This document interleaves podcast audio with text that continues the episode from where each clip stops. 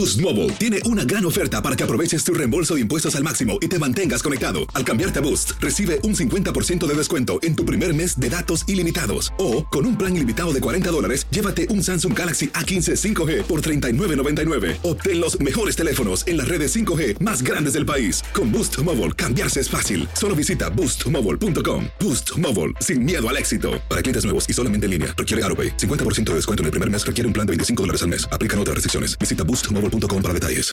El siguiente podcast es una presentación exclusiva de Euforia On Demand. Queridos amigos, ¿cómo están? Me da mucho gusto saludarlos. Soy León Krause. Bienvenidos a nuestro Epicentro, nuestro podcast de conversación semana a semana. Gracias de verdad por estar con nosotros. Es un gusto que nos sigan eh, pues todas las semanas. Gracias por todos los comentarios en uh, las redes sociales. De verdad que lo, lo aprecio, lo aprecio mucho. Yo no sé si ustedes tengan el hábito, aunque creo que ahora la respuesta para prácticamente toda la humanidad, o al menos ese porcentaje de la humanidad que tiene la posibilidad de tener acceso a um, el Internet, a una televisión y a estas plataformas de streaming, pues eh, es sí. Yo no sé si a ustedes les gusta ver series.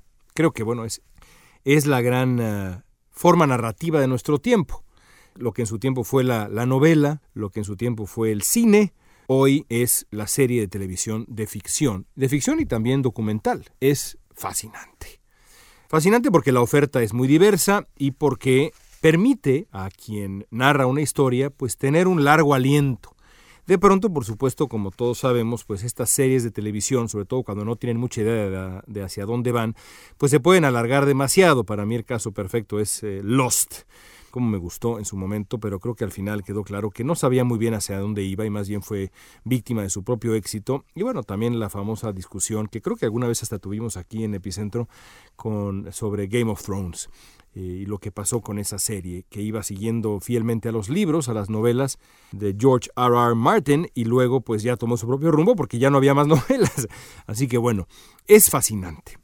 Bueno, si, si leemos la historia contemporánea de la política estadounidense, sobre todo en los años de Donald Trump, hemos llegado al final de una temporada vibrante, de una temporada alarmante. Si fuera ficción, nos quedaríamos nada más en vibrante, pero como por desgracia esta es una historia que está inspirada estrictamente en hechos reales, basada estrictamente en hechos reales, pues este final de temporada resultó vibrante pero alarmante. El juicio político contra Donald Trump y su conclusión el fin de semana pasado marcan ese final de temporada. Es el final de la serie, que le podríamos llamar, yo qué sé, soy muy malo para los títulos, digamos Donald Trump, no sé, eh, la serie sobre Donald Trump, del trumpismo. Hay una, hay una muy buena serie, por cierto, sobre la vida de Trump hasta llegar a la presidencia y cada capítulo es buenísimo, que se llama Donald Trump American Dream, me parece. Sueño americano, me parece que ese título es perfecto. Así que bueno, imaginemos que pues continúa esa serie, aquí terminó una temporada. Y hay que establecer con toda claridad qué pasó en esos episodios que fueron los episodios finales de esta temporada de esta serie, que yo creo no ha tenido todavía su conclusión como serie, por desgracia hubiera yo querido que este último episodio fuera el episodio final. Pero la exoneración de Trump, del expresidente de Estados Unidos, abre la puerta, como pasa en las series de televisión que nos gustan tanto a todos, a una siguiente temporada. El 6 de enero, cientos de manifestantes invadieron el Capitolio, que es la sede del Congreso estadounidense, con la intención de interrumpir el proceso de certificación de la elección presidencial irrumpieron en el recinto legislativo y pusieron en peligro la vida de congresistas, senadores e incluso del vicepresidente Pence. Todo esto lo sabemos, es lo que ocurrió y lo que pudo haber ocurrido. La amenaza estaba ahí. Hay evidencia de todo esto. Los disturbios costarían la vida a cinco personas y dejarían más de 100 heridos. Se trató de un ataque sin precedentes en la historia moderna de Estados Unidos, un conato de insurrección cuyo objetivo explícito, ¿eh? explícito, era reventar el proceso democrático y en su versión más siniestra, castigar, de manera, insisto, siniestra, a los legisladores que, de acuerdo con las motivaciones retorcidas de parte de esa turba al menos, trataban de consumar un supuesto fraude electoral. El terrible episodio este derivó en el segundo juicio político a Donald Trump. El jurado, compuesto por 100 senadores federales de Estados Unidos, tenía la encomienda de decidir si Trump incitó esta azonada del 6 de enero. La evidencia se concentró en el discurso que Trump dio ese mismo día en el otro extremo de la avenida Pensilvania, arengando a sus seguidores a, y estoy citando, pelear con todo o correr el riesgo de ya no tener país. En ese mismo discurso, Trump animó a los presentes a dirigirse al Capitolio, donde dijo, intentaremos darle a nuestros republicanos el tipo de orgullo y audacia que necesitan para recuperar nuestro país país que estaba siendo robado, como de acuerdo con Trump fue robada la elección. Pero la evidencia fue más allá de ese discurso, porque durante el juicio de los últimos días los legisladores tuvieron que considerar el trayecto retórico de Trump a lo largo de los últimos meses y reflexionar sobre las consecuencias del infundado discurso del fraude, que es una patraña para la que no existe evidencia, y las ocasiones en las que Trump adelantó la importancia de las manifestaciones del 6 de enero, las promovió, activamente en distintas ocasiones. Todo esto tuvo que considerar el grupo de 100 senadores, el jurado que eran los senadores.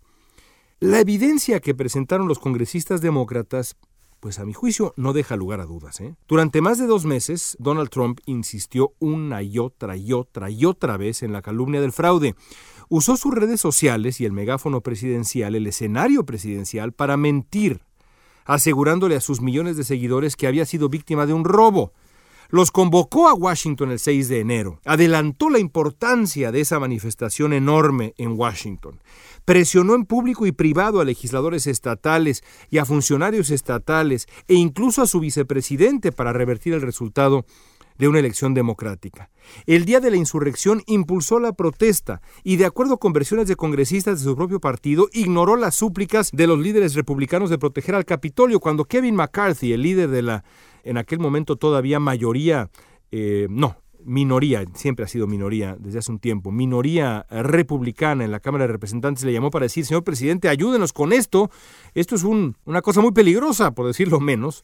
Trump aparentemente dijo, bueno, Kevin, creo que esas personas están más molestas por la elección que tú. Eso le dijo Trump a McCarthy, quien encabeza la bancada republicana en la Cámara de Representantes, cuando McCarthy le llamó desesperado para que Trump hiciera algo para detener el ataque, le dijo eso Trump. Hay testigos de esto, testigos republicanos. Una vez más, en resumen, Donald Trump inventó un fraude electoral. Trató de alterar los resultados, convocó una manifestación masiva para presionar a los legisladores en el proceso de certificación de selección, arengó a la multitud a pelear, entre comillas, y enfrentado con la consecuencia de sus actos, se negó a hacer todo lo posible por contener un ataque sin precedentes contra el Congreso del país que gobernaba. Carajo. ¿Más claro? Bueno, pues a pesar de la claridad de la evidencia, solo 7 de 50 senadores republicanos votaron contra Trump. Fue exonerado. Es un precedente lamentable porque si lo importante fueran los hechos, los senadores republicanos no habrían tenido más remedio que dar un golpe en la mesa y condenar a Trump. Para desgracia de la democracia de Estados Unidos, lo que aparentemente importa a la mayoría de los republicanos en el Congreso no son los hechos, la evidencia, o las instituciones, o la democracia. Tampoco pareció importarles el juicio de la historia, que, sin duda, ¿eh? va a ser implacable cuando juzgue, dentro de años, la postura que cada uno de los legisladores asumió frente a lo que tan evidentemente fue un intento de sedición, de revertir, interrumpir, fracturar el proceso democrático. ¿Por qué los senadores republicanos votaron por exonerar a Trump? Pues lo hicieron porque lo que les importa es el poder. Piensan en su propio futuro político, para el que suponen necesitan de la bendición de Trump. Piensan, pues, primero en sí mismos que en su responsabilidad con las instituciones del país al que sirven, y en últimas consecuencias con su viabilidad democrática. Primero en sí mismos que en las instituciones y en la viabilidad democrática de este país. Porque si el presidente puede hacer lo que hizo Trump sin consecuencia alguna, si los que pueden imponerle límites le permiten hacer lo que le venga en gana sin consecuencias, ¿qué garantiza que no ocurra algo peor en el futuro? Es una pregunta indispensable para Estados Unidos y para otros sitios también. Y esto abre la puerta a una siguiente temporada de esta serie horrenda, fascinante, aterradora, alarmante que han sido los años del trumpismo. ¿Qué hará Donald Trump en la siguiente temporada? ¿Regresará a la política? ¿Tratará de pasar la estafeta de su dinastía a su hija Ivanka? ¿Qué hará el Partido Republicano? ¿Seguirá entregado a este hombre? ¿Habrán eh, conservadores que decidan escindirse de lo que es hoy el Partido Republicano y formar quizá otro grupo. Hay sondeos que demuestran que los estadounidenses están abiertos a la posibilidad de un tercer partido. Pase lo que pase, estaremos aquí para compartirlo y conversarlo con ustedes. Gracias por seguir Epicentro. Nos escuchamos la próxima semana. El pasado podcast fue una presentación exclusiva de Euphoria On Demand. Para escuchar otros episodios de este y otros podcasts, visítanos en euphoriaondemand.com. Aloha mamá, ¿dónde andas? Seguro de compras. Tengo mucho que contarte. Hawái es increíble. He estado de un lado a otro con mi unidad. Todos son súper talentosos. Ya reparamos otro helicóptero Blackhawk y oficialmente formamos nuestro equipo de fútbol. Para la próxima te cuento cómo voy con el surf y me cuentas qué te pareció el podcast que te compartí, ¿ok? Te quiero mucho. Be All You Can Be, visitando goarmy.com diagonal español.